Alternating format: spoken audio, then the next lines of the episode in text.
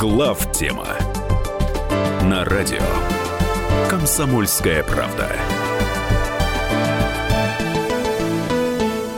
Добрый вечер, дорогие друзья. В студии, как всегда, в это время главная тема.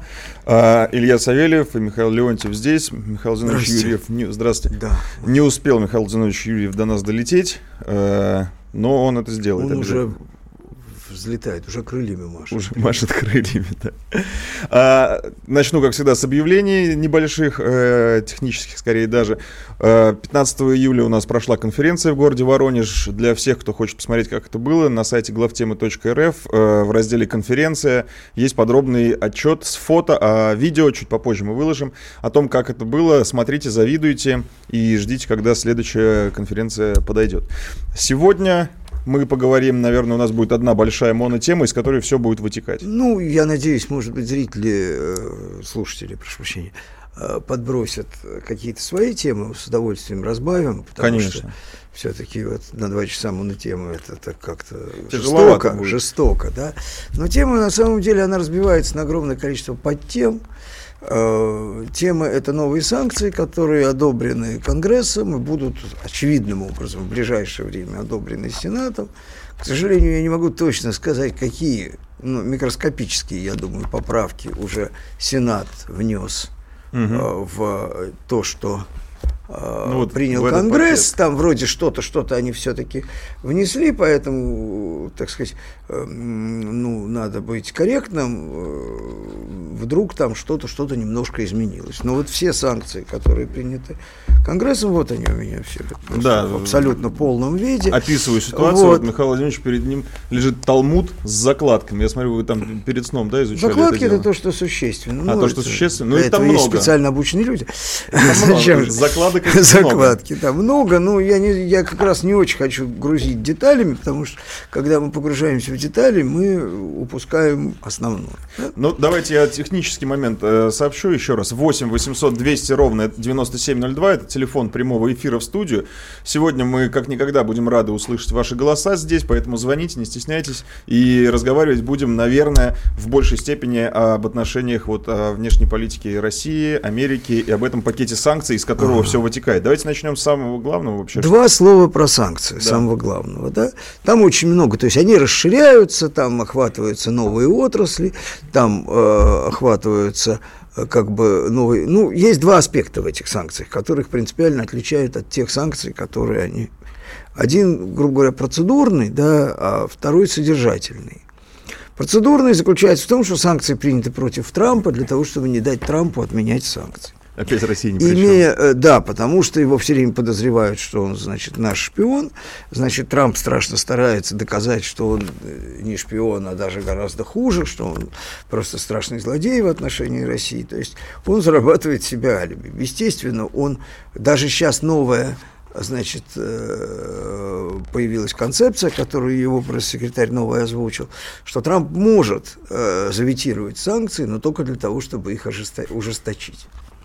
Так Э, можно Тоже тактика, можно. Можно и говорить, что ну, это не так Можно, жестко. Хотелось бы но- жестче. Но, да, но на самом деле э, публично э, не Трамп сам, а э, госсекретарь Тиллерсон пытался воздействовать на Конгресс, значит, с целью склонить его не делать этого, да, потому что он уже даже не говорит о собственных или там об администрации каких-то позициях в отношении России.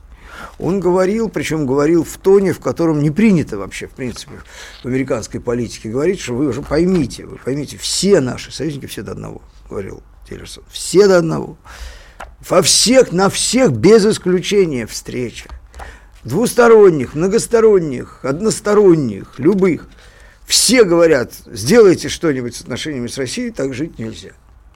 На что Конгресс смотрит на него тупыми глазами и говорит, не, не наше дело. Ну, Почему он это говорит? Потому что главным, ведь очень важно, что этот санкционный пакет, он принципиально отличается от того, что делал Обама с санкциями. Что делал Обама в последние дни своего пребывания в Белом доме, когда демократы проиграли?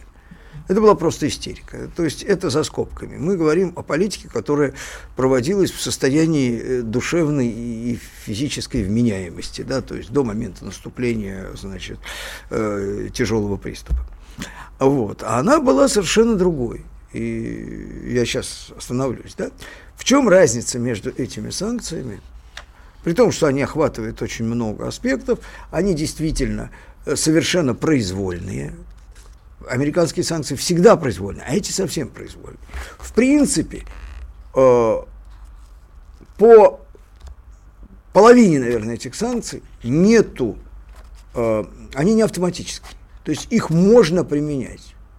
Что Исполнительная власть может их применить, а может, а может не применить. Да. Но и это, это делает всю ситуацию крайне подвешенной, потому что нормальный бизнес так жить не может. Он не может брать на себя риски.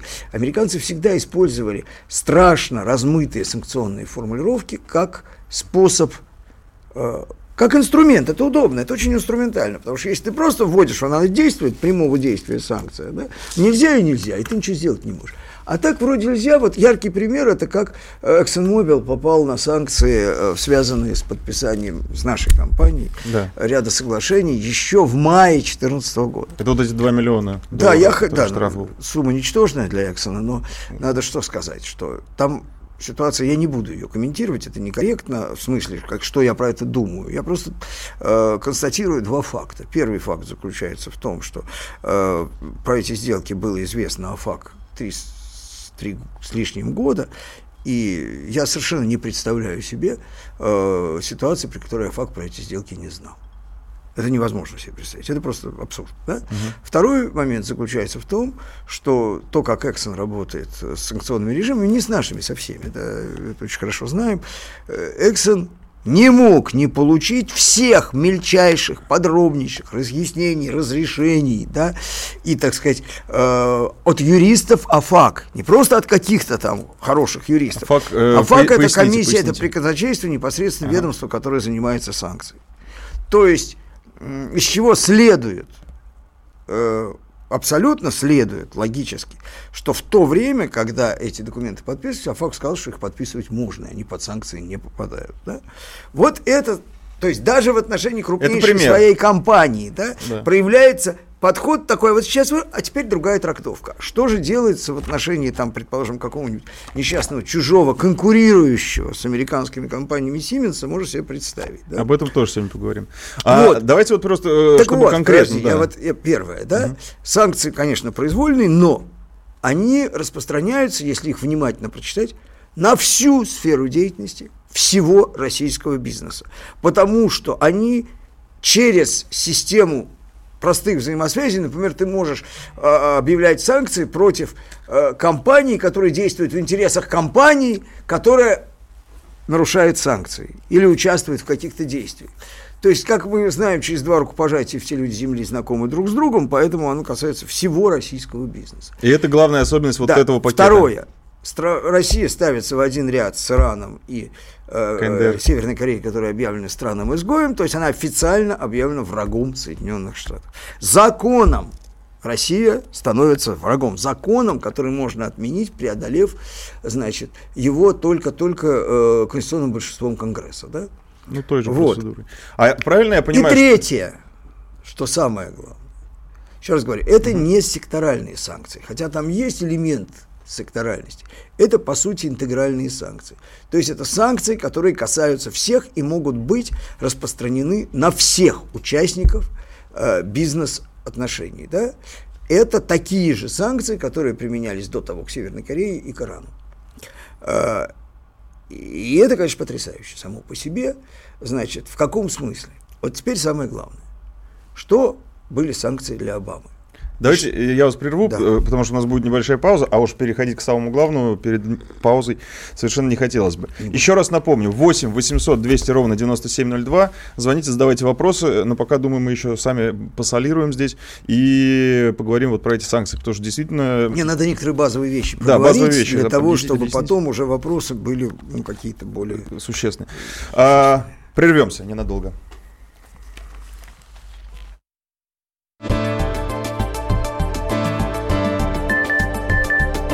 Глав тема на радио Комсомольская правда.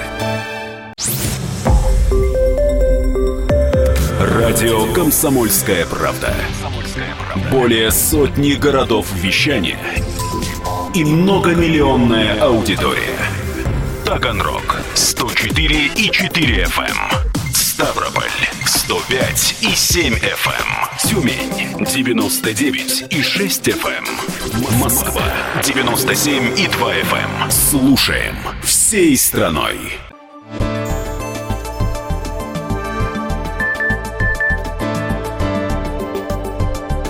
Глав тема на радио Комсомольская правда. Напоминаю, в студии Михаил Леонтьев и Илья Савельев. Мы продолжаем разговаривать о санкциях. Вот. И вот вы говорите... Самое, самое главное, главное отличие новых санкций от предыдущих состоит в том, что для администрации Обамы, значит, антироссийские санкции были инструментом. И администрация Обамы хотела использовать их для давления на Россию, для, значит, а, может быть, сдерживания, может, она рассчитывала добиться каких-то больших результатов от России, может быть, в долгосрочном плане они рассчитывали, и сейчас, собственно, ничем не доказано, что они бы их не добились, но это был инструмент давления. Когда ты используешь давление, угроза работает, пока она угроза. Когда угроза реализована, она не работает. Ты либо замочил противника, либо ты освободил его от сдержек и обязательств. Да? Обама сам по себе, его администрация, очень внимательно относились к тому, чтобы не перейти грань, за которой они толкают Россию на действия, которые они считали для себя, э, значит, э, ну, опасными. опасными, опасными и неинтересными. И надо сказать, что это была взаимность. И то, как происходит ситуация на Украине до сих пор происходила, было понятно. То есть риторика отдельно. Риторика Россия заплатит, там экономика разорвана в клочья, это мы оставим политике. Да? А реально они имели в виду, как они любят говорить, красные линии, у них есть любимое uh-huh. выражение, да, то есть они не переходили определенные линии. Они очень рассчитывали на то, что а, прозападный российский элиты, прозападный российский истеблишмент, которого у нас полно, и, в общем, не только, мягко говоря, в оппозиции, и, и, и совсем не в оппозиции, да, вот, а, значит, будет давить на власть, во-первых, говоря, что не надо, не надо, не надо, не надо, все время держать нас на крючке возможности ослабления санкций. Сама возможность ослабления санкций подразумевалась как инструмент, да? Она, она имелась в виду, потому что, ну, можно нравится, не нравится политика Обамы, нравится или не нравится политика Трампа, но это была международная, это была внешняя политика, это была попытка воздействовать, то есть обеспечить американские интересы через санкционные режимы путем вот такого сложного давления. И последнее, конечно, они понимали, что нас не надо загонять в угол. Что нас не надо загонять в угол, потому что санкции действовали так, почему они и назывались секторальными, что они как бы оказывали постоянное давление, но не принуждали Россию к кардинальным изменениям в в первую очередь, во внутренней политике, да? ну и определенным шагам во внешней, потому что Россия, вот американцы делали вид, и мы, как бы нам казалось, что они вообще не видят и не слышат, но Россия всячески демонстрировала, что мы не делаем того, что могли бы, и с нашей точки зрения, да и, в общем, с любой человеческой точки зрения, могли бы сделать, с той же самой Украиной, да? Угу. Мы останавливались так, чтобы показать им, смотрите, ребята, мы остановились. Видите? И они это видели. Они никогда с этим публично не соглашались, конечно, но они видели, что вот здесь мы остановились. И это принималось во внимание. Это и есть вот эта вот взаимно признанная некая красная линия. Да? Вот. Радости от этой большой не было, но это была некая предсказуемость. Самое главное, что американцы в отношении санкций э, к России и вообще во внешней политике в целом времен Обамы – все-таки думали о том, каким образом им обеспечить свое доминирование, каким образом э, не создать себе долгосрочных геморроев, например, э, способствуя э, чрезмерному сближению, с их точки зрения, чрезмерному сближению там, России с Китаем, например, предположим, да, и так далее. Да. Вот. Не потерять союзников, потому что они насиловали союзников. Значит, э, как вы помните, там, когда э, Байден, значит, в этом признался откровенно, что они заставили Европу принять санкции, да? Угу. Вот. Но это все-таки была внешняя а, политика. Вот то, что происходит да, сейчас... Да, да, но они сначала должны были изнасиловать партнера, а изнасилованный партнер, уже будучи изнасилованным, действовал солидарно, поскольку он был успешно изнасилован.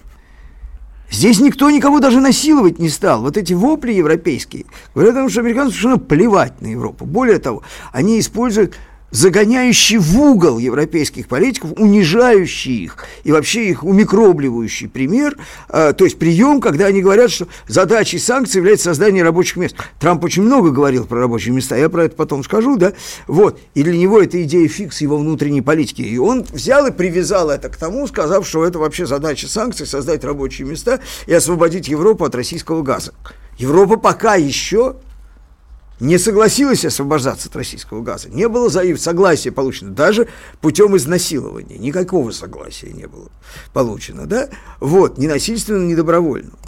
И это создает дикое напряжение. Я не думаю, что из этого выйдет какой-то непосредственный результат. С Европой вообще никаких непосредственных результатов. Вы имеете в виду вот эти вот сейчас э, крики Европы, что, дескать, мы будем противостоять Ну, там какие-то безумно жесткие вещи говорится. Да. Надо понять, что когда такие вещи производит человек типа Ишингера, который он не так уж прямо великий влиятельный политик. Это глава вот этой самой конференции Мюнхенской по безопасности.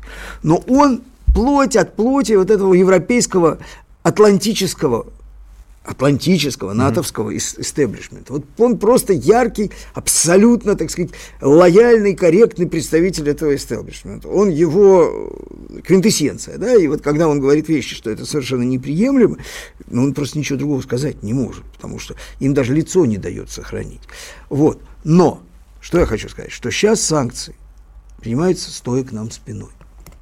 Америке, как Конгрессу, так и Трампу, поскольку его к этому вынудили, совершенно все равно, что произойдет с российской политикой и с Россией. Им совершенно все равно, как будет развиваться внутренняя политика в России. Они решают свои внутренние задачи. Америка ведет внутреннюю холодную войну. Эти санкции являются инструментом не во внешней политике, а во внутренней. Это главное И поэтому они, они абсурдны настолько. Да?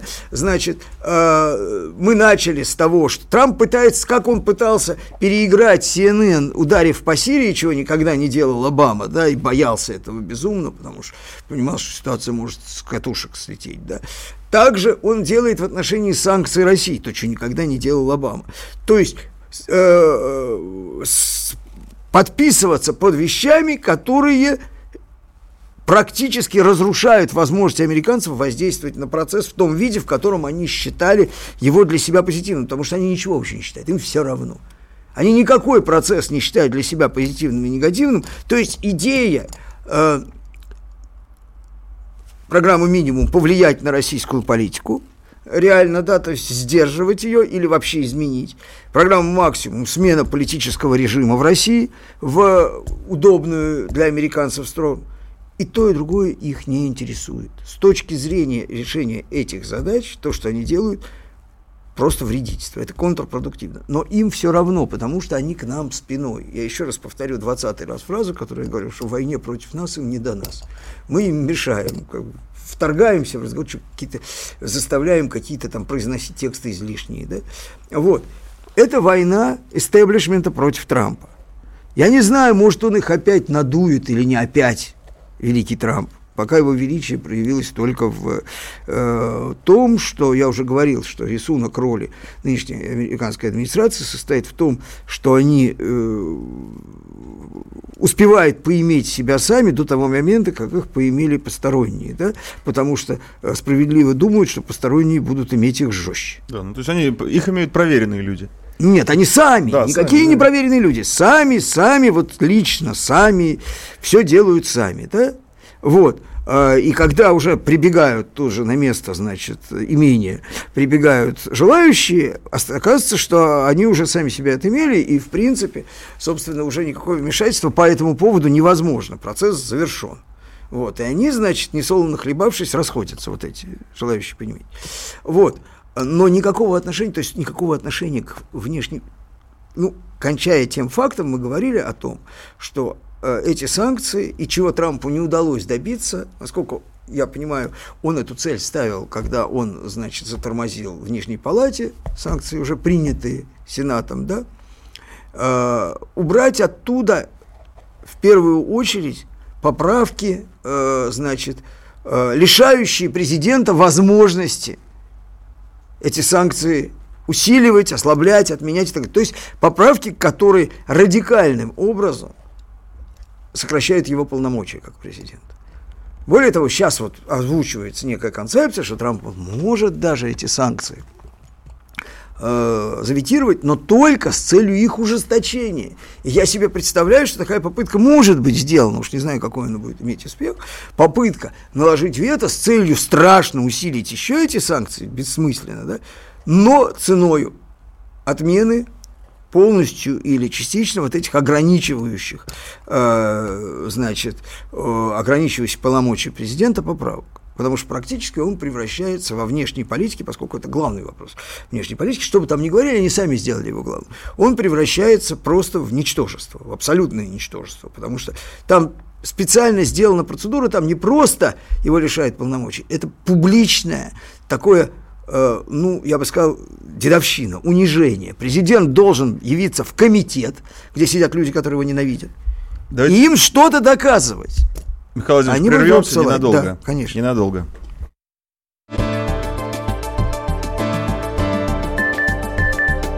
Глав тема на радио Комсомольская правда. Радио Комсомольская правда. Более сотни городов вещания и многомиллионная аудитория. Хабаровск 88 и 3 FM. Эм. Челябинск 95 и 3 FM. Эм. Барнаул 106 и 8 FM. Эм. Москва 97 и 2 FM. Слушаем всей страной.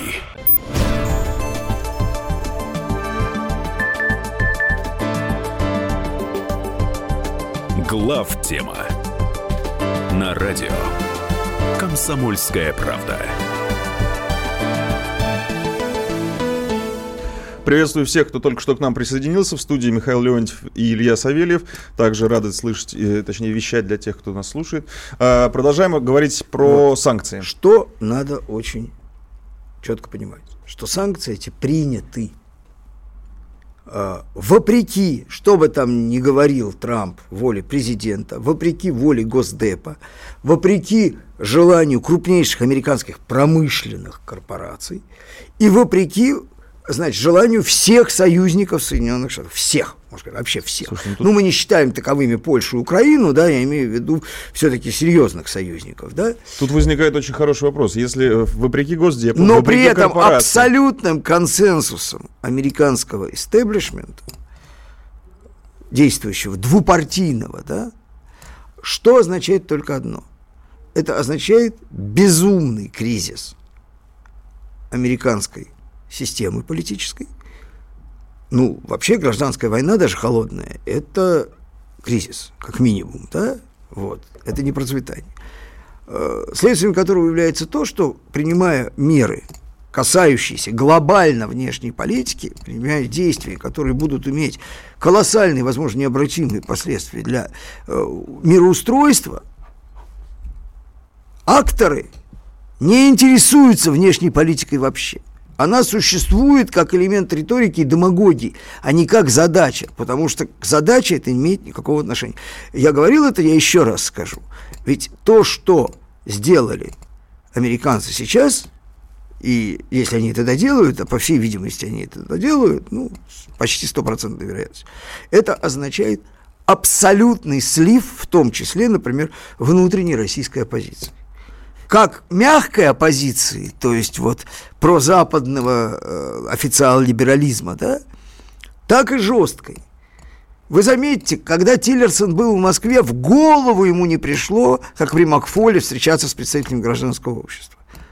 Срать они хотели, прошу прощения, да, на представителей гражданского общества. Они им больше не нужны. Им не нужны внутренние инструменты. Им не нужно влиять на внутреннюю политику России. Им нужно решать свои внутриполитические задачи одним в одну сторону, другим в другую сторону. Да?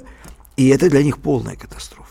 Это полный конец. Они полностью отказались за ненадобностью от рычагов – влияние на внутреннюю и на внешнюю, в том числе российскую политику. Они нам в какой-то степени развязывают руки. Да, они нам создают тяжелый, очень тяжелый, очень сложный контекст. Но считать, что они нашим, э, нас могут этими санкциями уничтожить, у них даже в голову это не приходит. У них даже риторики такой нет, заметьте. У них есть риторика наказать. Наказать, да? То есть они соревнуются в наказании. Э, значит, элиты объясняют, обвиняют Трампа в том, что он русский, этот самый агент, а Трамп, э, значит, э, доказывает элитам, что он еще больше хочет наказать Россию, чем даже они, да, и никто ее тогда так не наказывал. Это внутреннее соревнование, критерии которые абсолютно не не имеют отношения к решению внешнеполитических задач. Америка теряет не то что контроль, интерес к выполнению каких-то своих внешнеполитических целей. Потому как Трамп мечется там от посылки каких-то авианосцев там в Северную Корею, которые почему, почему-то потом растворяются где-то там в мировых океанах и не понятно, куда они делись, рассосались, да, вот. Значит, то же самое, значит, какие-то угрозы Китаю спорадически сменяются, значит, договоренностями, наоборот, да, вот. А с Россией, значит, совершенно разнородные сигналы и так далее. Не до этого, не потому, что у него политика непоследовательная, а потому, что ее просто нет, и она его не интересует. Так же, как она не интересует людей, которые гоняют его, вот как, как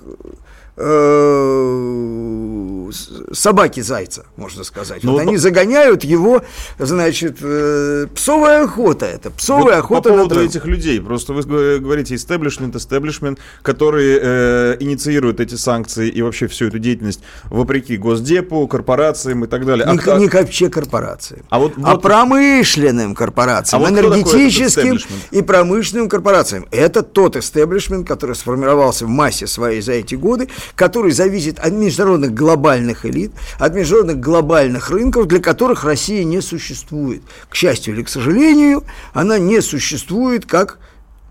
Э, на самом деле я скажу, почему она не существует. Если бы Россия могла обеспечить, проводя некую разумную э, экономическую политику, экономический рост – ничего не мешает, кроме действующих, значит, акторов в России проводить такую политику, то, скорее всего, этих санкций бы не было просто. Потому что Россия была бы интересна. Она была бы интересна инвесторам, она была бы интересна игрокам, она была интересна с точки зрения, в том числе, как фактор глобального э, роста мирового и так далее. Да? Но поскольку у нас ничего подобного нет, то мы никому не нужны. Мы карта, которую можно легко просто сбросить. У нас э, на связи Виктор Николаевич Баранец. Виктор Николаевич, здрасте. Э, добрый вечер, добрый вечер. Э, у меня вопрос к Михаилу. Уважаемый Михаил, будьте добры, уточните. Привет, меня кстати. страшно заинтриговала ваша фраза, что усиление санкций будет означать слив нашей оппозиции. Мы сейчас все откровенно видим, как наша оппозиция э, облизывает там тарелки в Белом доме и на коленях упрашивает Трампа, Конгресс э, усилить эти санкции. И они там, извините за выражение, безудержно мастурбируют 24 часа в сутки от счастья, что Америка наращивает санкции. Виктор. Как, Михаил, уважаемый, отвечу, как отвечу вы видите слив? Вы поймите, слив? Очень вы, третье, да? вы поймите, что оппозиция состоит из людей в меньшей степени разумных и умеющих считать собственные интересы, и э, придурков, которых подавляющее большинство, и которые любое гадство в отношении России воспринимают как большое счастье, не понимая, да, да. что это означает, что их слили, что они не нужны, что их никто кормить не будет ни в Белом доме в Вашингтоне, ни в Спасахаусе в Москве больше кормить не будет. Не будет, они не интересны больше, отношения таковые, что эти игры уже никому не нужны, в ценности никто не играет. Кстати, история с э, так называемым газом, она тоже очень показательна, потому что, э, ну, я, например, абсолютно уверен, что последствия это может иметь вполне конкретные, не думаю, что уж прям такие глобальные, но конкретные. Да. Но э, для Трампа лозунг, что мы сейчас американским газом вытесним русский газ, является попыткой еще прикрыть фиговым листком свое безумное поражение, потому что это его идея фиг с рабочие места в Америке. И он, жертвуя практически даже ну, элементарной корректностью по отношению к своим так называемым союзникам, вот, поскольку в Америке нет союзников, есть сателлиты, э, значит, он просто ставит их, ну, я бы назвал это э, цензурно в неловкую позицию, да, вот, они, они привыкли, они будут в этой неловкой позиции стоять, они, конечно, погундосят там, может быть, даже сильно, но из этой позиции, какую позицию поставили, в такой будут стоять, вот, там никакой воли ни к чему нет, это рассчитывать даже не надо, там, раскол с Европой, Раскол будет, когда будут какие-то европейские государства дееспособны. Что касается действительной позиции, вы посмотрите, что пишут умные люди. Вот посмотрите, есть такой иноземцев у нас, да, очень неглупый парень.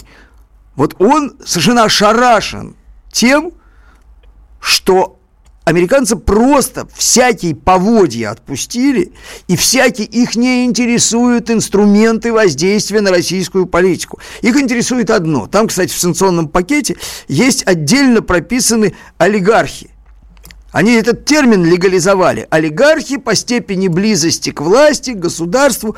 И там, в принципе, то, что там прописано про олигархов, что они обязаны полностью доказать отчетность, капиталы, связи и так далее, э, учитывая, что значительная часть этих людей проживает наполовину или полностью там, у них, да. Это, в принципе, принудительная вербовка. Это, это в Англии и в Америке существует пункт, который позволяет, он, кстати, прописан в санкционном пакете, позволяет не применять санкции к лицам, которые действуют в интересах национальной безопасности. Любые санкции. То есть человек, который действует в интересах национальной безопасности и признано, что он таковым является, да, он может творить все, что угодно, участвовать в любых нарушениях санкционных режимах и так далее. Он изъимается из санкций. То есть они, грубо говоря, на подписочку должны дать и стать агентурой.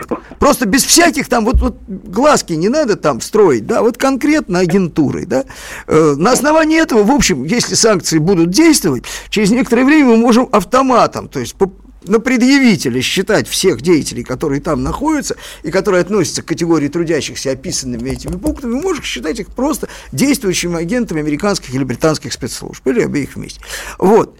Э, потому что, а как они дальше же иначе живут? А иначе они жить не могут. Да, если, значит, а, э, рыба, так сказать, плавает, значит, она, у нее есть жабры, и она в воде существует. Потому что если нет воды, то э, рыба как-то не очень, она не, не, не может существовать. Вот. На самом деле это просто, вот, вот, пожалуйста, да, то есть агентура, может быть, еще зачем-то нужна, хотя тоже не очень понятно зачем.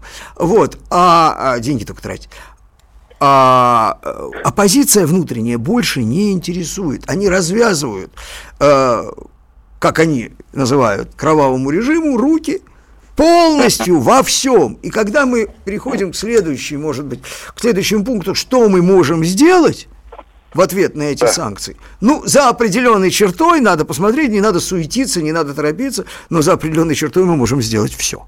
Просто все. Все. Вот там, где мы показывали американцам красную линию и говорили, вот смотрите, мы же могли вот там после Дебальцева, да?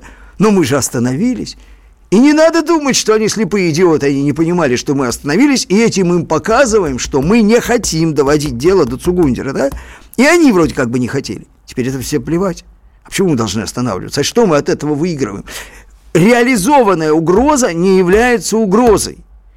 Вот. Если ты держишь человека под прицелом и пытаешься, значит, что-то такое ему продиктовать, там, руки вверх, значит, ноги врозь и так далее, то он еще тебя как-то слушает. Значит, ты в него уже стреляешь, то, ну, извините, ну, сори, зачем ноги врозь, зачем руки-то поднимать, что такое, мешаться будет. Вот, э, отстреливаться можно. Э, значит, вот эта ситуация существенна, абсолютно существенна. Она не, не проявится сразу. И то, что, значит, там вот эти радостные придурки, они будут плясать и, и радоваться довольно долго, да? Но ничего... И Украина, кстати, между прочим, совершенно в другую фазу переходит, да? То есть процесс российско-украинских отношений становится слабо управляемый со стороны американского куратора. А вот об этом я предлагаю поговорить после небольшой паузы. Виктор Николаевич, спасибо, что позвонили, спасибо вам за вопрос. И вас, остальные слушатели, тоже призываю это делать. 8 800 200 ровно 9702. Я думаю, что в следующей части уже начнем брать звонки. А пока ненадолго прервемся.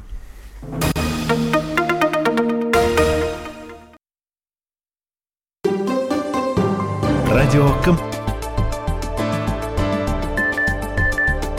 Глав тема на радио «Комсомольская правда». Радио «Комсомольская правда». Более сотни городов вещания и многомиллионная аудитория. Хабаровск 88 и 3 FM. Тюмень 99 и 6 FM. Кемерово 89 и 8 FM. Москва 97 и 2 FM. Слушаем всей страной.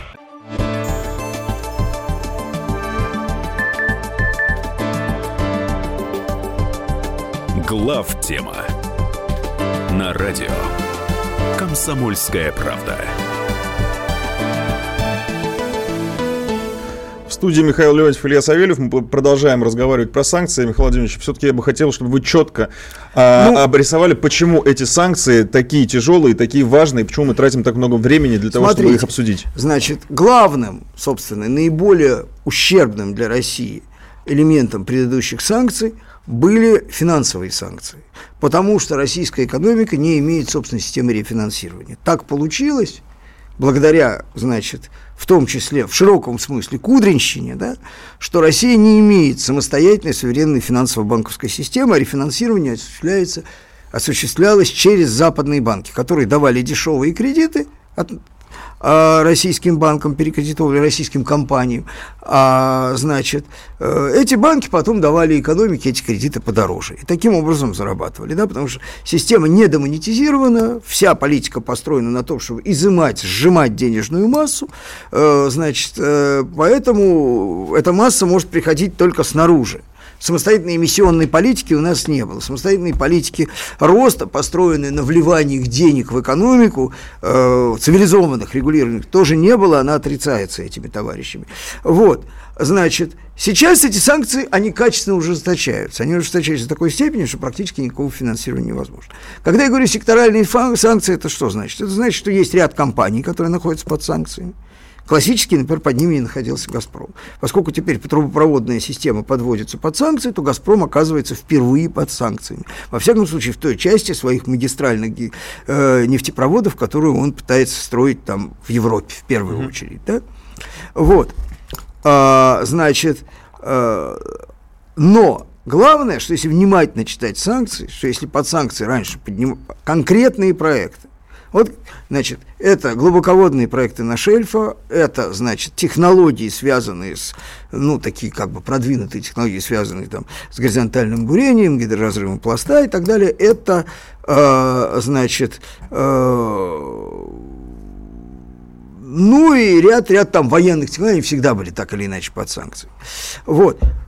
Ты можешь, во-первых, иметь отношения с теми же самыми компаниями в сферах, которые не Э, подпадает под санкции, э, причем даже развивать отношения.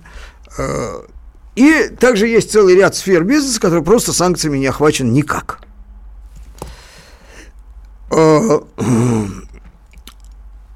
Здесь все это сохраняется, расширяется круг, там горнорудная промышленность, я уже говорил, трубопроводы, да, и так далее, то есть целый ряд, металлургия, там много чего, чего попадает, просто отраслевое, но санкции в силу целого ряда формулировок могут быть применены к любому российскому субъекту экономическому, любому, который так или иначе связан или может быть привязан к чему угодно, да?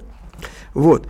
А, в каком смысле интегрально? Они касаются всех. То есть страна объявляется изгоем, и на самом деле весь российский бизнес, а, значит, объявляется изгоем. Если внимательно читать эти санкции на месте, э, значит, э, людей, которые работают с бизнесом, связанным с Соединенными Штатами, с долларом и так далее, это, в общем, практически весь мировой бизнес, я бы просто опасался иметь дело с субъектами российского рынка, с любыми, на всякий случай.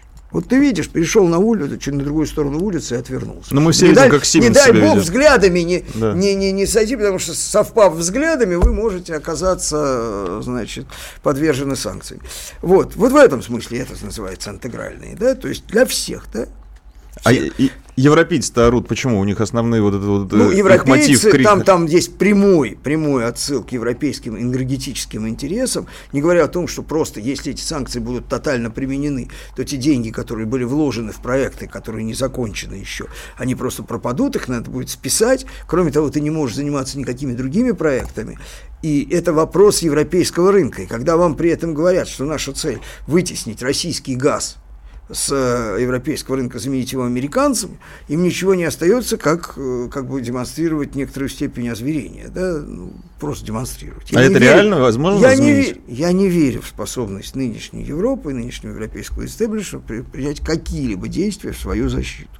Не верю. То есть, если американцы этого... собрались поменять Нет, российский может... газ на американский, это получится. может, это может резко ускорить эрозию Европы как, как, э, как Европы. То есть дальнейшую деградацию Евросоюза. Я э, скорее соглашусь там э, с Джорджем Фридманом, такой вот бывший uh-huh. основатель э, этого самого такой ресурс, который называли Стартфорс, Тратфорд, да? Да.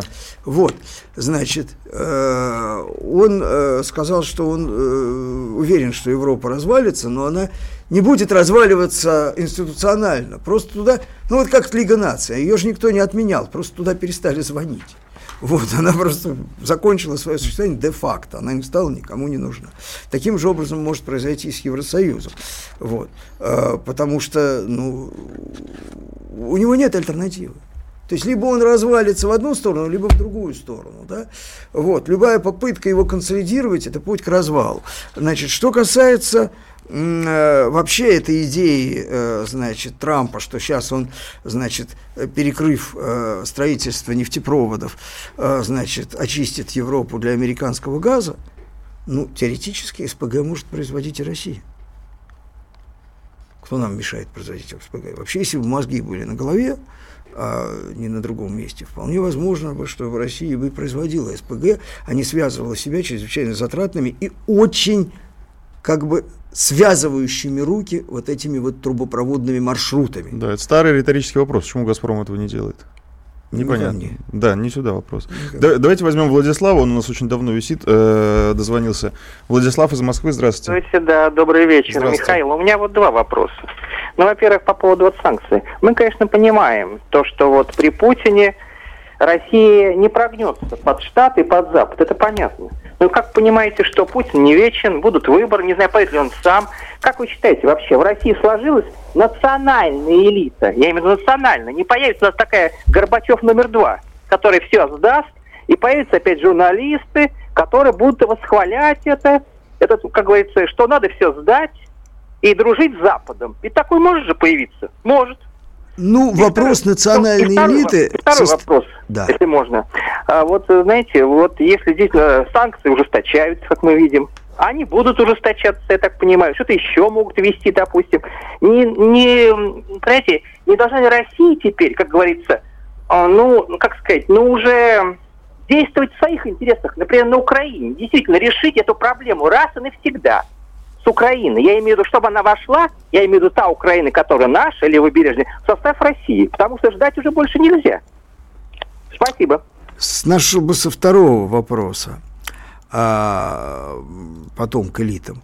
А, что на самом деле, ведь а, я не договорил, наверное, вот надо было эту мысль завершить, что одним из сдерживающих мотивов для Э, предыдущей администрации американской да, и ее партнеров было то, э, то обстоятельство, что э, они, понимая на самом деле абсолютную адекватность, абсолютную несклонность нынешнего руководства России к авантюрам, хотя они говорят совершенно обратное, но они понимают, что меньшего авантюриста, чем Путин, найти вообще трудно на земле, да, вот не загонять Россию в угол, в том числе не заставляя его менять парадигму социально-экономической политики. Радикально менять.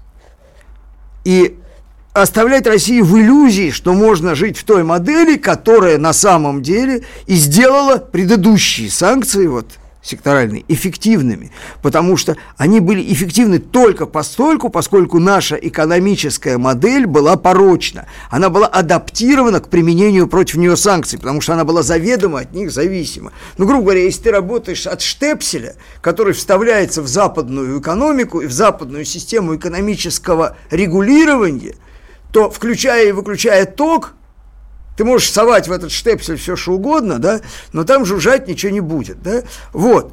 Так вот, не доводить до того момента, когда не останется, э, значит, на мой взгляд, Владимир Владимирович Путин способен принимать самые резкие радикальные решения в состоянии крайней необходимости. Способен. То есть это не недостаток воли, это может быть профессиональная и человеческая склонность не подставлять страну под эксперименты при, в случае, когда для этого нету ну, принудительных просто условий. Да? Ну, например, ситуация с Украиной, там э, можно говорить о деталях, Крым, не Крым, Восточный, но Россия не могла остаться индифферентной к тому, что происходило, что сделали с Украиной. То есть, когда был э, обеспечен путем э, эшелонированного, можно сказать, заговора был обеспечен захват, то есть грубое вторжение в жизненно важное для России геополитическое, культурное, человеческое пространство. Вот. А, так вот, значит, сейчас этот страх Божий потерян. Он просто ушел из с фокуса, да? Михаил Это один. давайте Теперь прерву вас ненадолго. Да. У нас да. сейчас опять пауза, да. а потом вернемся. Про элиты.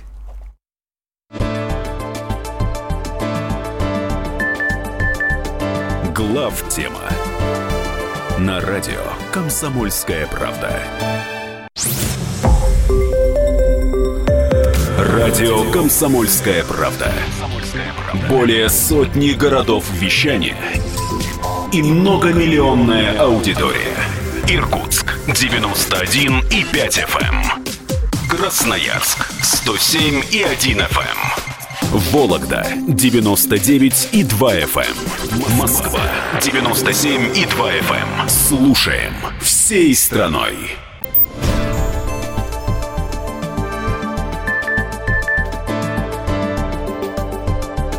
Глав тема на радио. Комсомольская правда. Продолжаем обсуждать э, новый санкционный пакет американский против России. Э, в студии Михаил Леонтьев и Илья Савельев. И вот Владислав нам дозвонился. На один вопрос мы его ответили, а второй вопрос по поводу с, э, элит российских. Уже можно говорить, что да. такие сформировались или нет еще? Ну, э, здесь придется копнуть глубже, да. Что такое национальная элита, традиционная российские? Мы об этом много раз говорили, что проблема России, проблема всех российских смут – то есть таких глобальных кризисов, которые ставили Россию на грань развала и уничтожения, их больших можно назвать точно три, то есть это первая смута, смутное время, это э, 17-й год и это 91-й, да, вот. Это проблема, э, значит, именно проблема российских элит, которые э, традиционно сформировались таким образом, что э, в силу легитимной политической системе, что такое легитимная российская политическая система? Это есть некий царь, вот, выбранный сейчас, а в предыдущее время, э, исходя из э, традиционной легитимности, он помазанник, то есть он Богом как бы избранный, да, вот, э, который способен через голову элит обращаться к народу да, и опираться на народную поддержку в той степени, в которой он держит эти элиты в страхе и ужасе. То есть он их амбиции укорачивает. В тот момент, когда власть ослабевала, элиты начинали добиваться привилегий для себя, в России всегда политическая борьба, политическая борьба была борьбой за привилегии элит. Потому что народ интересовал не политическое, собственно, э, не политические права, а социальные. То есть благосостояние, ну или элементарное выживание хотя бы. Да? И в тот момент, когда эти элиты добивались тех или иных для себя привилегий, которые население интересовали очень слабо, они оказывались не, не как носители власти, нелегитимными по отношению к основной массе населения. Они вроде бы уже все, да, вот пришел Шуйский, все в порядке, да, или бы пришел Ходорковский, тоже для элит все в порядке. Или, например, там э, пришли эти самые э, кадеты с октябристами, да, там и так далее, вся эта вот буржуазная элита в семнадцатом году. Тут выяснилось, что население, как бы, она, э, царя еще кое-как терпело в той степени, в которой он был грозен, да, а вот это она терпеть не желала. И начинается то, что Ключевский называл переходом политической борьбы э, в социальную, то есть в уничтожение высших классов низшими. В результате чего элита немедленно, если она не делала это прямо сразу загодя до того, обращалась к внешнему врагу для того, чтобы он ей гарантировал защиту от собственного народа. Поэтому предательство элит – это такое э, структурное, такое историческое заклятие России. Элита, которая была у нас, сформировалась в результате – Нельзя сказать, что она прям совсем кристально новая, но, в общем, сильно обновленная. В результате, значит, 90-х э, годов э, национальной назвать никак нельзя. Каким-то зародышем национальной элиты можно называть тех, кого принято называть силовиками у нас, the силовики, да? С какой степени и как, кто из них силовики, силовики ли они, это отдельный вопрос. Но вот, вот если более или менее этот ярлык использовать по назначению, вот это, это есть зародыш более или менее национальной элиты. Разной степени, кстати, э, адекватности, но тем не менее они, безусловно, национальные, да, потому что, э, грубо говоря, при оккупационной администрации никакие силовики никому не нужны. Вот они это прекрасно понимают отчетливо. Ну вот. Но поскольку власть напрямую опирается на волю народа, да, я просто в качестве для объяснения напомню э, недавний относительно исторический эпизод. Э, чем Первая Чеченская война отличается от Второй? А, значит, Первая Чеченская война была проиграна, потому что общество, уж не знаю, говорит ли это арифметическое большинство, потому что большинство бывает просто индифферентно, да? Общество всеми силами желало поражения в войне. А поскольку государство было какое-никакое, все равно демократическое, вот, то власть, которая противоречит массовому общественному настроению в таком важном деле, как война, когда люди гибнут физически, да, должны гибнуть, вот, она э, не жизнеспособна. И поэтому в России бы обрушилась любая власть, которая захотела бы продолжать войну, которую население хочет проиграть. Вот разница, которая случилась в силу разных условий между Первой и Второй войной, вот в промежутке, произошел перелом в общественном сознании, и э, общество отказалось от идеи проиграть. А общество было настроено на, на победу. То есть оно было, не допустило бы капитуляции. То есть если э, в первой население хотело капитулировать, и поэтому там подписал бы Лебедь Хатавюрт, не подписал бы, все равно так воевать было нельзя. С таким обществом вот. Ничего особенного не изменилось. И с армией ничего тогда особенно не изменилось, я имею в виду с точки зрения ее состава, структуры и боеготовости. Да? Вот. А, просто тогда общество хотело проиграть, а во Вторую войну оно не допустила бы капитуляции и не признала бы никакую власть, которая эту капитуляцию бы допустила. Вот и вся разница. Вот э, это э, на тему о том, сформировались элиты или не сформировались. В нашем обществе сейчас, и во власти, и в обществе, я не вижу никакой серьезной воли к тому, чтобы капитулировать и сдаться.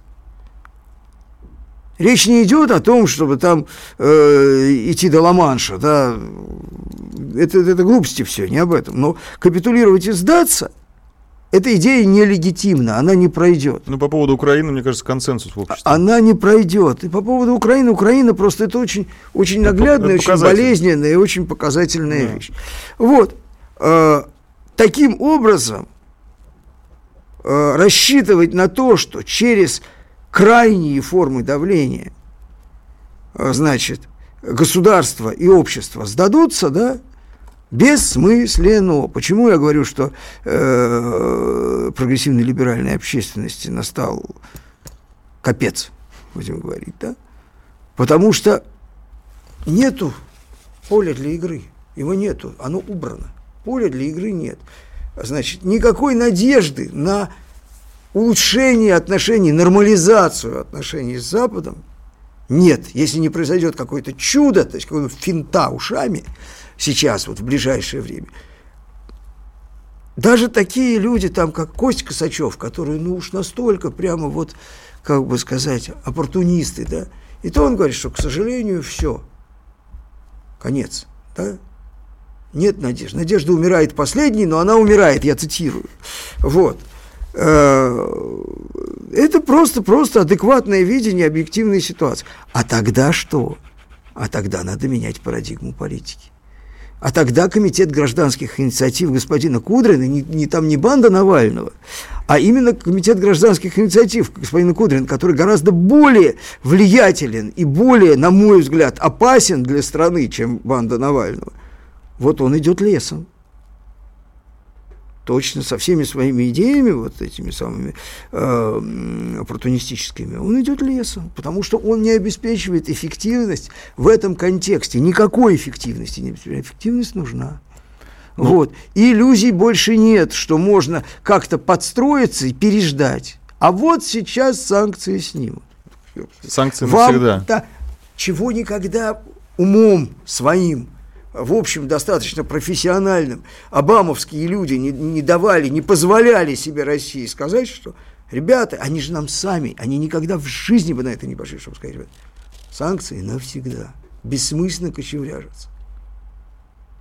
Эти, они даже не говорят, они делают так, действия гораздо более э, убедительный аргумент, чем слова. Они таким образом действует в законодательном поле, что это просто, ну, только слепой не поймет. Это другая, другая реальность. Ну, мне кажется, тот, э, тот ряд, в который нас поставили, Россию, это Иран и Северная Корея, э, мне кажется, это ну, просто уже а, а, открытый диалог о том, что санкции навсегда, потому что вряд ли в Северной Корее в ближайшем обозрительном будущем политический строй сменится, в Иране тоже вроде... В Северной предпосыл... Корее все может быть. Не берусь Но... я судить за Северную Корею, я за Россию могу судить. Вот здесь Санкции он, навсегда. Да, он может смениться только в сторону э, радикальной суверенизации. Прервемся ненадолго, после этого продолжим разговаривать про санкции и будем брать звонки.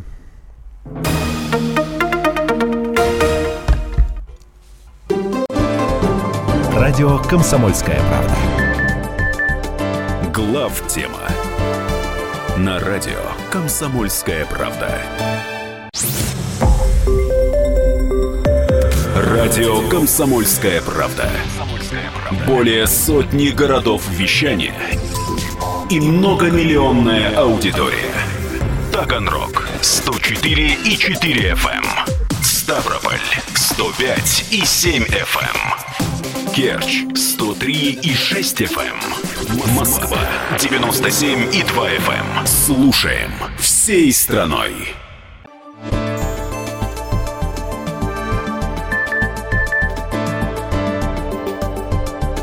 Глав тема на радио «Комсомольская правда». В студии Михаил Леонтьев, Илья Савельев. Продолжаем обсуждать санкции. У нас на связи Михаил. Михаил, здравствуйте. Михаил? Да-да-да, здравствуйте, Михаил. Вы откуда дозвонились? Из Москвы. Из Москвы. Слушаем ваш вопрос. У меня два вопроса, просьбы к Михаилу. А, Михаил, у меня к вам просьба называть вещи своими именами, а именно – санкции называются только тогда, когда Совбез ООН принимает решение уже в отношении страны вводит. А на данный момент по отношению к России идет обычная экономическая война на протяжении долгих лет. И сейчас, как говорится, непосредственная апогея. Вот. И второй э, вопрос, просьба. А, Михаил, также пролоббируйте, пожалуйста, чтобы все деньги, которые Центральный банк и Минфин размещают э, в американских банках, вот, и в э, федеральной резервной системе были заморожены, чтобы тем самым деньги оставались у нас и вынужденно уже в нашу экономику они вкладывались, развивались. Они, как говорится, спонсировали, финансировали американскую. Большое спасибо. Прокомментируйте. Да, ну лоббировать я ничего не могу, это не входит э, в мою компетенцию. А э, сказать, ну, во-первых, хоть горшком назови, да, существует понятие там односторонние санкции. Вот так, собственно, интеллигентно называется этим термином то, что делают Соединенные Штаты. Вот, есть санкции международного сообщества, которые считаются с международно-правовой точки зрения э, вполне легитимными, да, но мы с вами прекрасно понимаем, а сейчас мы это просто видим наглядно, что вообще никакого международного права уже даже в риторике не осталось. То есть раньше в риторике пытались держаться неких, некой демагогии, то теперь даже в демагогии нет. Но Россия пытается нет. хоть как-то сохранить это. Ну, я думаю, что, что, что, что это, это атовизм. Сейчас нам придется э, по мере того, как просто прекратить эту риторику, она бессмысленна, да, вот, значит, ну, это все равно, что в, э, в лесу, значит, среди хищников проповедовать вегетарианство. Ты можешь ходить, тебя просто сожрут, и все, вот, все вегетарианство. Значит, по поводу заморозить. Конечно, не заморозить. Заморозит их без нас, если что, да, эти средства.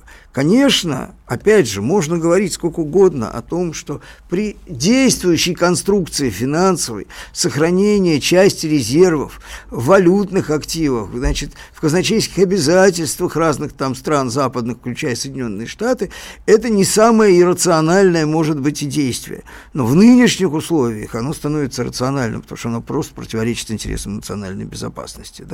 И это вопрос совершенно понятный. Да, эти при, то, при той риторике, при тех действиях, которые предпринимаются, следующим шагом, особенно если мы позволим себе, опять же, это же вопрос свободы рук. Опять же, мы можем предпринимать какие-то резкие действия э, контрсанкционные, симметричные, асимметричные, там много рассуждается, до того момента, когда, э, значит, у нас колоссальные наши активы находятся, в общем, не под нашим контролем. Или сначала лучше их вывести, э, а потом, потом этим заниматься, перевести в какие-то более безопасные, значит, э, инструменты, да? Вот, это понятно. И я думаю, что это один из аспектов, кстати, ответа очень серьезных, да? Вот. Ну, вот, кстати, может быть, к ответу и перейдем. Второе, да, к ответу. Мы так да. и переходим к ответу. Да, потому, потому что, что здесь первое, первое что вытекает в случае реализации этого пакета, что мы можем ответить тем, что мы больше не обязаны соблюдать те санкционные режимы, которые Соединенными Штатами согласованы. Просто а зачем? Это вы против вы нас вводите, объявляете нас врагом, так. а мы должны участвовать в санкциях против ваших врагов. Но в этом есть элемент просто, просто какой-то паранойи, да, на самом деле. Да? Если так, если мы законом признаны врагом Соединенных Штатов, значит, автоматически вы не имеете никакого основания рассчитывать на лояльность вашим санкционным режимам. Да? Вот. И в той степени, в которых мы можем нарушать, мы их нарушать будем. Тогда а где мы с ними стоим в санкциях? Иран, КНДР против Ирана, и так далее. КНДР. То же самое Иран и КНДР. Да? Угу. Вот. И очень многие другие аспекты, о которых лучше вслух не говорить. Да? Вот, но делать можно, да.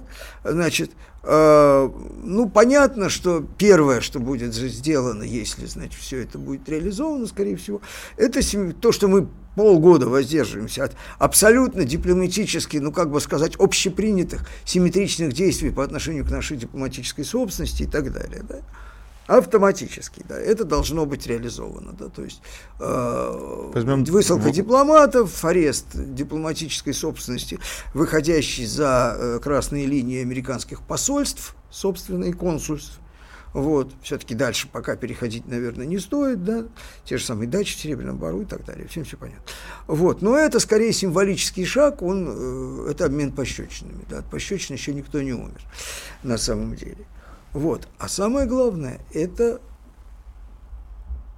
отказ от публичного, неформального, негласного обязательства соблюдать красные линии, где бы то ни было, там, где нам э, это, э, этот отказ был демонстрацией нашей воли к договоренности. Да? Ну, в первую очередь, конечно, Украина. Да? Там, где эта демонстрация нашей воли к договоренности, этой демонстрации больше не требуется, потому что со стороны оппонента или там партнера никакой воли к договоренности нет, а даже если она есть, она крайне скрыта и скована э, формализованными уже рамками, которые она нарушить не может. Да? Вот, значит, если господин Трамп готов развязать гражданскую войну внутри Соединенных Штатов, как Линкольн, условно говоря, да, ну, с катертью дорога, тогда у нас будут возможности какие-то, а может быть и не будет, да, потому что в свое время императорская Россия, имперская Россия отказалась вмешиваться в гражданскую войну Вот, категорически, хотя ее пытались в это втянуть некоторые товарищи. Вот, о чем есть документы. Угу. А, вот, вот.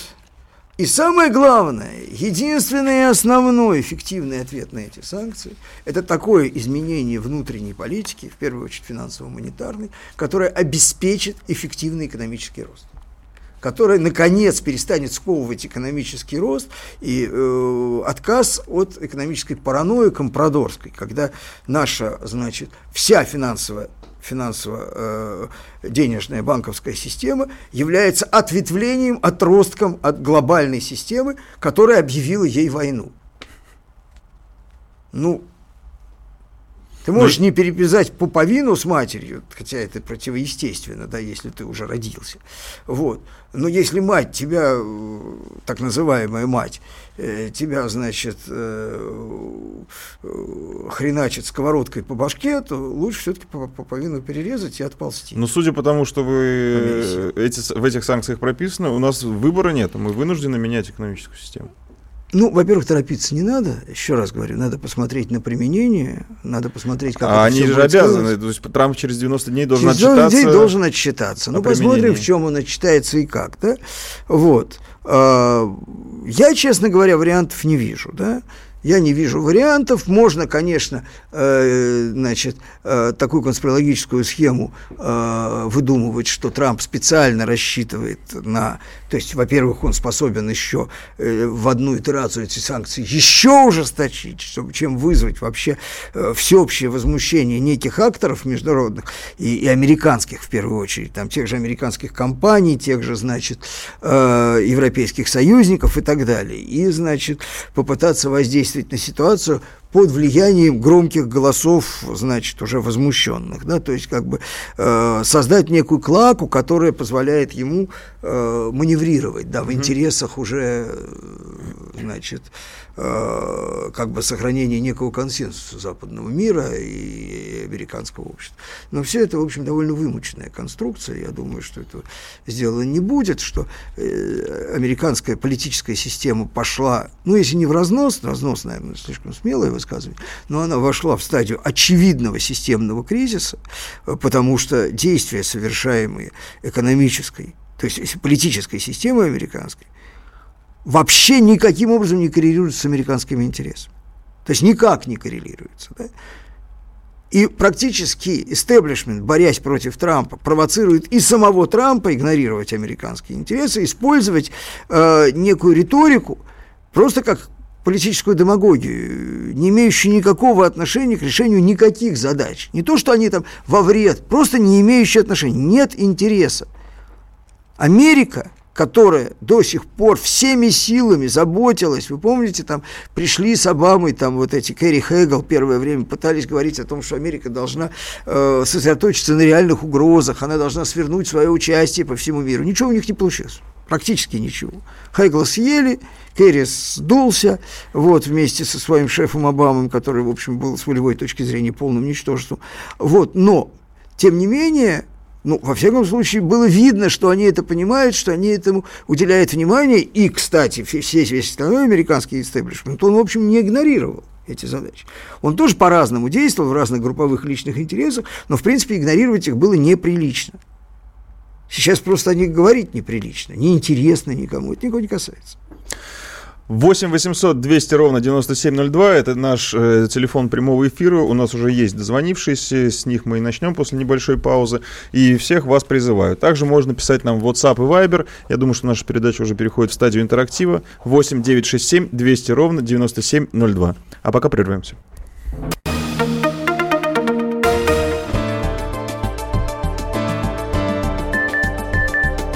Глав тема на радио «Комсомольская правда».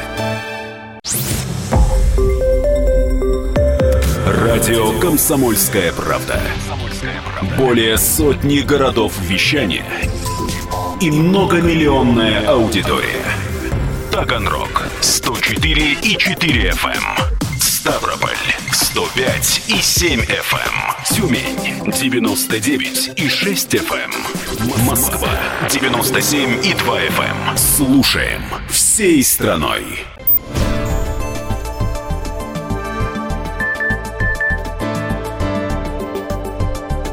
Глав тема на радио.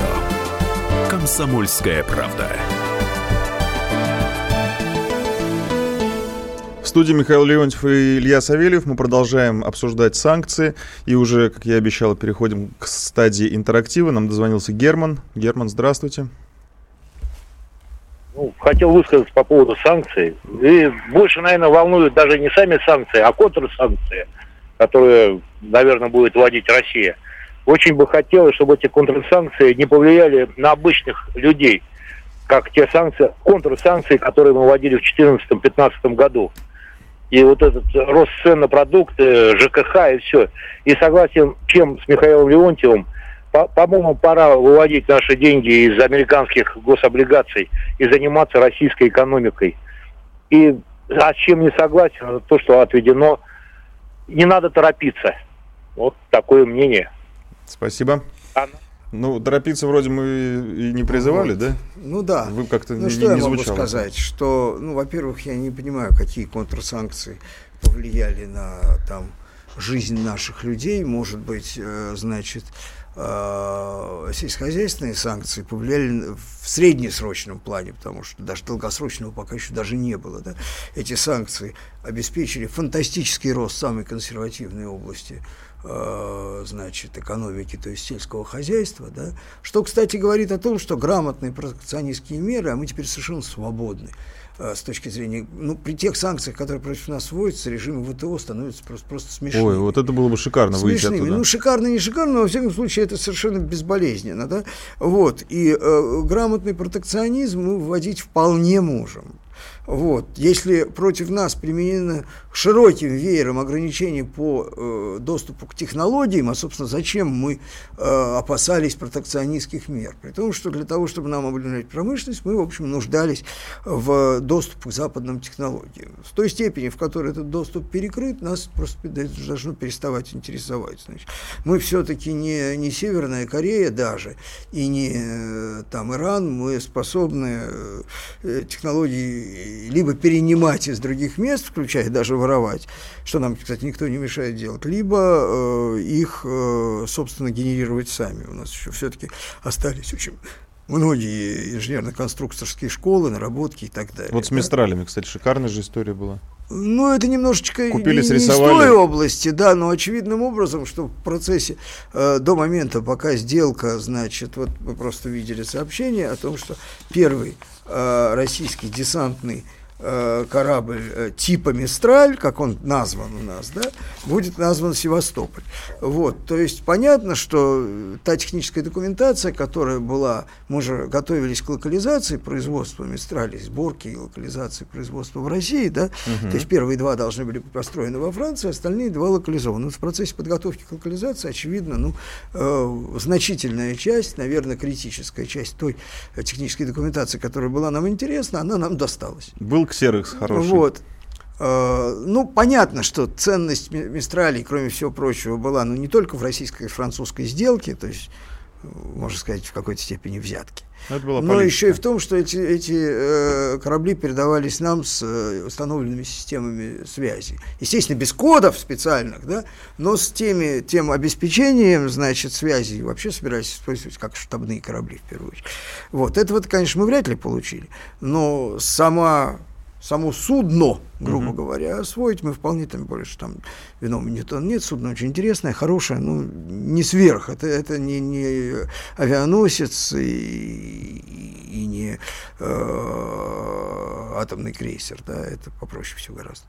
Вот, значит, э, это понятно, но еще раз говорю, мы получаем принуждение уже гораздо более эффективное и более как бы более безальтернативное к проведению эффективной экономической политики, не зависящей от так называемой глобальной конъюнктуры, да?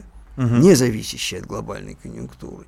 И поэтому те модели, которые казались, может быть, до этого рискованными, маргинальными, когда, кстати, я хочу сказать, что, конечно, э, значит, э, серьезное изменение в экономической стратегии, оно, конечно, будет стоить дорого. оно, конечно, будет стоить дорого. Но и надо нужен, понимать, нужен национальный консенсус, да, достаточно большой, вот, э, значит, для того, чтобы, э, значит, э, в действительности пережить экономический рост даст эффект, если он будет, когда, если и когда он будет достигнут. Он даст очень серьезный эффект. Но все равно цена цену придется заплатить. Цену платить придется. И э, говорить о том, что это может э, быть преодолено, вот эти трудности, без... Э, вы же сами говорите слово «война экономическая», да? Экономическая, что значит война? Война – это не тот период, во время которого следует ожидать э, всемирного удовлетворения непрерывно растущих потребностей всех и каждого членов общества. Да? Вот, совсем не тот.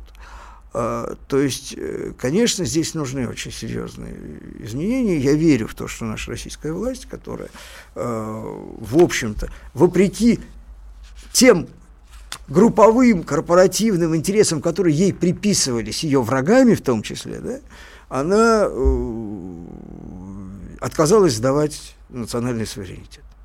Отказалась. Она отказалась торговать интересами страны и сдавать суверенитет. Вот. И ни разу, кстати, в этом не было замечено. Ну, кстати, есть... В, в осторожности, э, в некой адекватности, в э, воле демонстрируя, очевидно демонстрируя воле к какому-то разумному компромиссу была замечена. Вот. А в сдаче капитуляции нет, не была. Вот. И э, если для этого нужно поменять, серьезно скорректировать экономическую стратегию, значит, она будет скорректирована. Никаких сомнений у меня в этом. Вот ваша же фраза, что ничего нет, э, не было лучше для экономики России, чем предыдущие санкции. Вот как про эти санкции До можно того. сказать? Ну, вот эти еще э, лучше. еще лучше. Эти еще лучше, да, еще лучше. В стратегическом плане, в э, конечном итоге, так сказать, по гамбургскому счету, да, конечно, конечно. Но будет Конечно, тяжело. потому что в этих санкциях даже главное не сколько расширение санкционного давления, оно не такое уж глобальное там, да, как их, э, как сказать, их стационарность они становятся постоянной величиной. То есть вот эти э, вечные разговоры, ну когда, наконец, отменят санкции, а вот сейчас отменят, а может, к концу года, нет, к концу года не отменят, но в таком-то году уж точно, скорее всего, отменят. Европа отменит, эти отменят, политические извинения и так далее. Вот все это становится даже для самых оппортунистов это становится... То есть, вот оппортунисты это как раз очень, очень приятно, что оппортунисты по этому поводу устраивают плач безумный, что вот все, конец, да, вот то, что э, Виктор Баранец э, усомнился, да, немножечко скептически отнесся к этому заявлению, а это и есть главное понимание, потому что э, ну, системную опасность представляет не болотная оппозиция, не прыщавые пацаны, которые кричат глупости какие-то безумные и не понимают цену э, своих э, желаний, будь они реализованы, не способны их понять, да, вот, только могилы исправят а, а именно вот эти оппортунисты, то есть это э, прозападные элиты, вполне встроенные в истеблишмент, и экономические, и политические, и административные, да, на очень многих уровнях. Вот, э, угу. значит, вот они-то больше всех уже сейчас совершенно очевидно разочарованы. Да?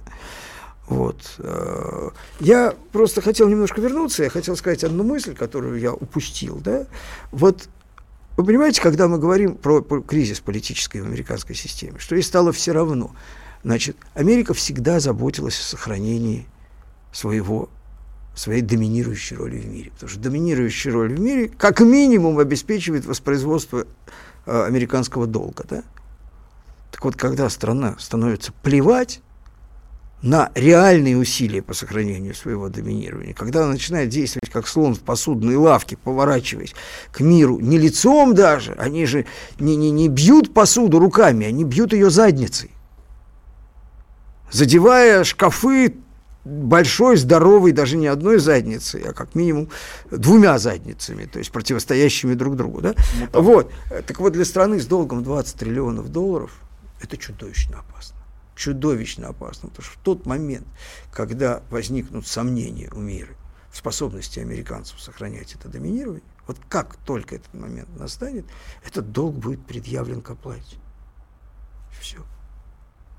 Но мы, кстати, часто об и этом все. говорим, что этот долг будет предъявлен к оплате. А как это технически будет происходить? А это технически может происходить в любых катастрофических формах. В любых, в некатастрофических формах. Это э, происходить э, не может. Ну, например, Франция, доминанта мировая времен Ледовиков, да, закончила Великой Французской революцией шафутом для короля. Вот. И последующими разными, разными катаклизмами, да, вот, навсегда утратив роль доминирующую в мире, которая перешла к ее сопернику Великобритании. Вот.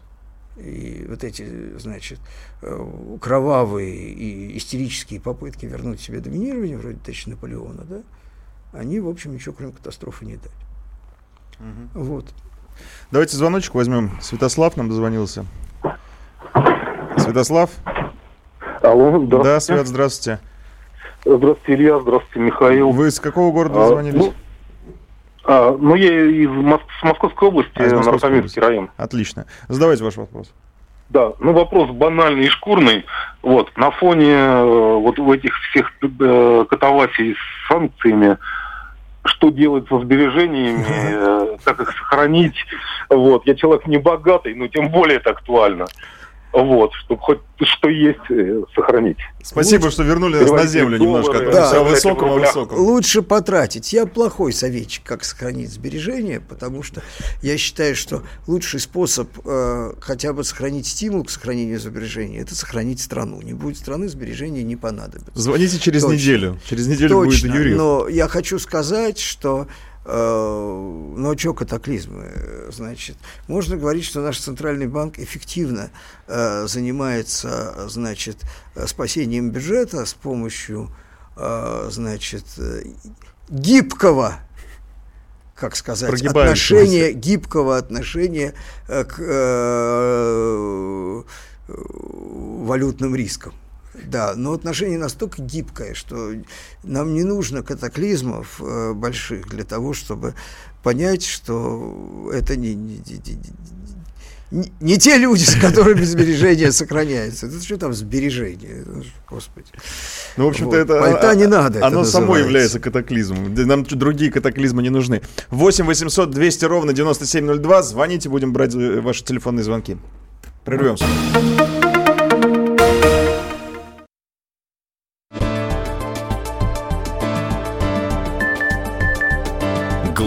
Тема на радио Комсомольская правда. Радио Комсомольская правда. Более сотни городов вещания и многомиллионная аудитория. Таганрог 104 и 4 FM. Ставрополь 105 и 7 FM. Тюмень 99 и 6 FM. Москва 97 и 2 FM. Слушаем всей страной.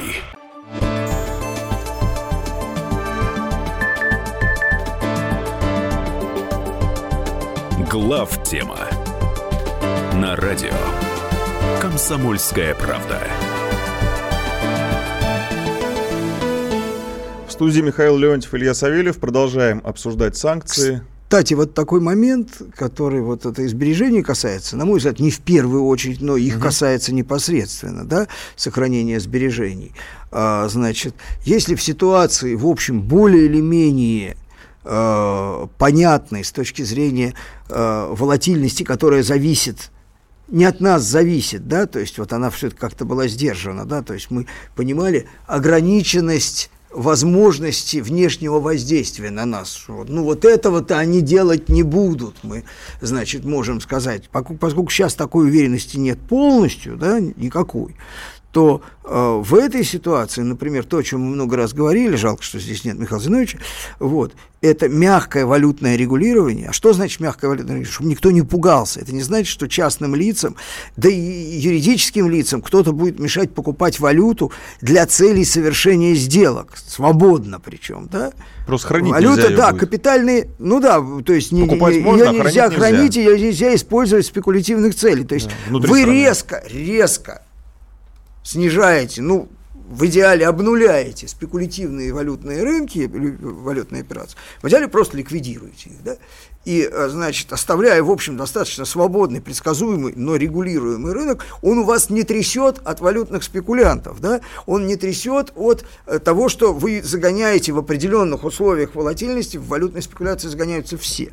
Мы помним мягкую девальвацию в период первого нашего кризиса, вот э, этого вот э, двухтысячных, да, когда все население, практически не говоря уже там об экономических игроках, было вовлечено в игру на валютном рынке, потому что больше ничем заниматься было неэффективно, да, потому что понятно, что у вас постепенно, постепенно, неуклонно обваливается курс. Поэтому, совершая рутинные операции на валютном рынке, вы как минимум не теряете, как максимум зарабатываете, да, с неизбежностью. Вот. Уже бабка последняя поняла, что ей надо делать на валютном рынке. Вот. Вот вот мягкое валютное регулирование становится просто, ну, ну, это как антибиотик при, э, значит, э, бактери... бак... бактериологической инфекции, да? это просто, просто ну как, ты, ну, ну, то есть, ну, вы можете не принимать антибиотик, вы сдохнете. Ну, мы верим в то, что не только мы это понимаем, а что власть имущие тоже соображают что-то в этом смысле. А, Сергей дозвонился. Сергей, Ставрополь. Добрый вечер. Добрый вечер. Здравствуйте.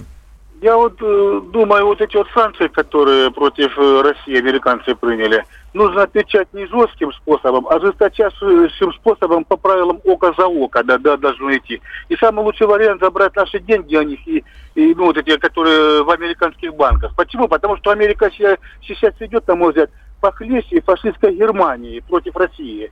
Вот это вот что печально и плохо. Поэтому что с ними надо жесточайшим способом поступать с, с американцами. Око за око. Это единственный вариант. Мне Спасибо. Э, э, это вариант э, правильный, но если мы, давайте вот такой образ, что у них шесть оков, а у нас Угу. Два. О, да? Оки разные. И при, при, значит, при размене ока за око мы становимся со второй итерации слепыми, а у них еще четыре. Вот, поэтому здесь тоже надо считать. Здесь скорее асимметрично, может быть, три ока за одно, да? Вот надо бить Но сразу, для да. этого, для этого, да, для этого надо иметь соответствующую тоже возможность, тактику, инструментарий. Значит, э, сокращение размещение наших активов э, в банках, тем более даже не в банках, в инструментах американских, оно э, нисколько преследует задачу страшно обвалить Америку, я не думаю, что им это будет крайне приятно, да, потому что это прецедент. Но оно преследует единственную первую цель, которая необходима и достаточная. Это просто сохранить свои собственные средства, потому что мы же знаем, что если нас сравнили с Ираном и Кореей, первое, что делается там, это замораживание активов. В этой пачке замораживания активов пока нет. Но это очевидно следующая стадия, да? Замораживание активов. Может быть, это то ужесточение, которое Трамп хочет сделать. Ну, давайте Одно. не будем подсказывать, обойдемся. Ну, если он слушает наше шоу, это прям думаю. комплимент. Я сейчас не думаю, я не думаю все-таки, потому что, ну, это э, потеря разума так, до уровня идиотизма, да? Вот, э, потому что, на самом деле, ну, по отношению к России это акт войны все-таки практически, потому что Россия это все-таки ядерная держава, да? Вот. И, э, ну, не надо нас доводить до ситуации, когда мы будем соревноваться в той области, где мы объективно равны. Угу. Просто, да? То есть единственный инструмент, который стоило бы сохранить, пока во всяком случае, это некий, э, значит, некая инфраструктура предупреждения э, несанкционированного ядерного столкновения. Хотя бы. Хотя бы. Да, пока. Пока. Вот. Э, все-таки. Нам дозвонился Федор из Ростова-на-Дону, насколько я понял. Федор, здравствуйте. Здравствуйте. Здравствуйте, здравствуйте. Ваш вопрос. Я хотел бы э, сказать, что, например, в Китайской Народной Республике есть э, программа глобального строительства, э, про, э, вернее, программа э, строительства глобальных производств. У нас такой государственной программы нет. Просто так глобальные, особенно народные э, производства не построить. Их нужно строить на основе высоколиквидных изобретений. Э, все это у меня отображено на сайте ир черточка инвест... А, вы то есть с другой целью дозвонились? Ну, да. Нет, нет, нет, нет. Тогда санкции нам страшны не будут. Нам э, это действительно э, справедливо, это экономическая война. Если бы мы были сильны, э, как Китайская э, Демократическая Республика, к нам Она бы народная. санкции народно э, были бы неприменимы. Значит, э, ну, я хочу сказать, что Китайская Народная Республика максимально встроена в мировую глобальную экономику. Кстати, кстати, именно поэтому против нее применение санкционных режимов крайне неэффективно, потому что оно просто, ну вот оно бы в, в трампийской э, публики вызвало бы просто, просто ну, категорическое неприятие. Да? Э, э, говорить про санкции против Китая можно, да, а применять их нельзя. Вот, потому что китайская экономика номинально, как если мы уберем финансовый сектор и сектор услуг, да, и всякие накрутки, она, в общем, больше американской реально, уже, наверное.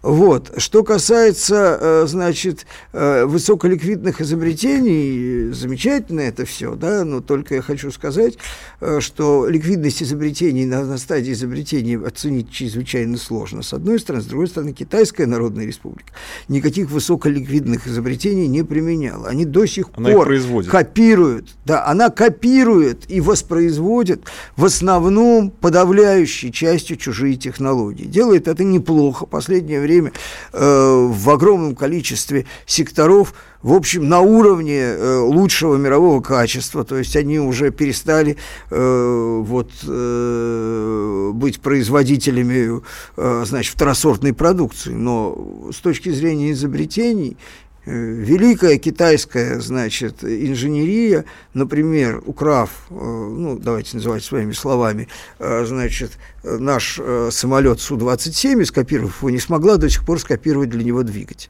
Ну что ж, друзья, мне кажется, это была очень полезная, интересная э, программа, хороший взгляд в будущее. До свидания. Глав тема на радио «Комсомольская правда».